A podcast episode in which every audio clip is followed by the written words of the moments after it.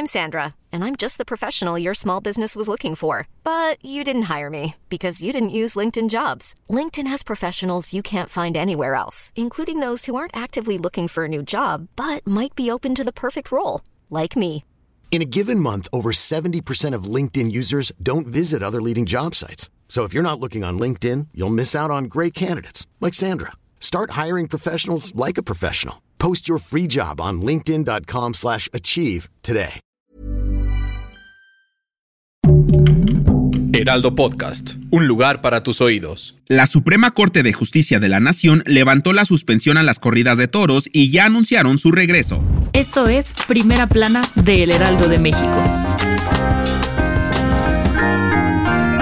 El exmatador y gerente operativo Mario Zulaika presentó ayer los nueve carteles para la temporada denominada Regresan los Toros, luego de una suspensión de más de 600 días sin actividad taurina que tuvo la Plaza México. La campaña comenzará a partir del 28 de enero y finalizará el 24 de marzo del 2024, en el que habrá ocho corridas de toros. Ocho son de toreros de a pie y otra más de rejoneadores, al igual que una novillada para las jóvenes promesas del toreo. Zulaika mencionó que durante el tiempo de inactividad miles de personas no pudieron ejercer libremente su profesión, un derecho fundamental consagrado en la Constitución, y que miles de mexicanos no pudieron disfrutar del derecho a la cultura. Es importante recordar que desde el 9 de junio de 2022, el juez Jonathan Bass impulsó dicha suspensión por petición de una asociación civil llamada Justicia Justa. Sin embargo, el pasado 6 de diciembre de 2023, por unanimidad, la Suprema Corte de Justicia de la Nación levantó la suspensión a la actividad taurina. ¿Crees que está bien que regresen las corridas de toros? Déjanoslo en los comentarios. Si quieres estar bien informado sobre las elecciones del próximo 2 de junio, no te pierdas la cobertura Ruta 2024 a través de todas las plataformas del Heraldo de México. Escríbenos en los comentarios qué te parece este episodio.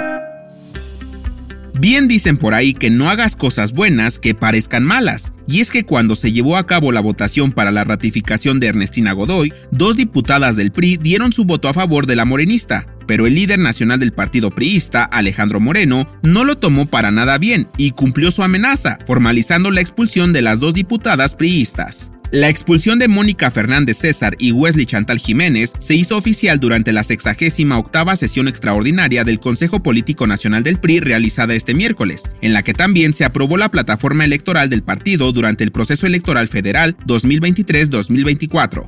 A pesar de la expulsión, las ahora exdiputadas han guardado silencio y no han comunicado si cambiarán de partido o legislarán como diputadas independientes. En otras noticias, luego de que el pasado martes se vivieran actos de terrorismo en Ecuador, expertos aseguran que los cárteles mexicanos que se relacionaron con dichos altercados realmente no estuvieron involucrados, y más bien se trata de una estrategia de los grupos armados ecuatorianos asemejando el modus operandi, pues algo similar ocurrió con el famoso Culiacanazo. ¿Tú qué opinas de esto? En noticias internacionales, la mañana del jueves se reportó una amenaza de bomba en la casa del juez Arthur Engoron, autoridad que decidiría si el expresidente de Estados Unidos, Donald Trump, era culpable o inocente en el juicio por haber inflado el valor de sus propiedades para engañar a los bancos. Y en los espectáculos, la influencer y miembro de las perdidas Paola Suárez fue hospitalizada de emergencia luego de ser brutalmente golpeada por su novio, quien recién le había pedido matrimonio. Esto se dio a conocer luego de que Wendy Guevara subiera un video en sus redes sociales contando lo ocurrido y pidiendo por la salud de su amiga, pues estaba en riesgo de perder un ojo. Actualmente su estado de salud ha mejorado, sin embargo, aún permanecerá internada. El dato que cambiará tu día. Si eres mexicano, entonces sí o sí sabrás que uno de los dulces típicos y favoritos es el mazapán. Hoy, 12 de enero, se celebra el Día Mundial de este delicioso manjar que, por cierto, en julio del 2018, Dulces de la Rosa ganó el récord Guinness por elaborar el mazapán con cacahuate más grande del mundo. Este midió 3 metros de diámetro y pesó 8.296 kilogramos. ¿Te lo comerías tú solito? Yo soy Arturo Alarcón y nos escuchamos en la próxima. Esto fue Primera Plana un podcast del Heraldo de México. Encuentra nuestra primera plana en el periódico impreso, página web y ahora en podcast. Síguenos en Instagram y TikTok como El Heraldo Podcast y en Facebook, Twitter y YouTube como El Heraldo de México. Hasta mañana.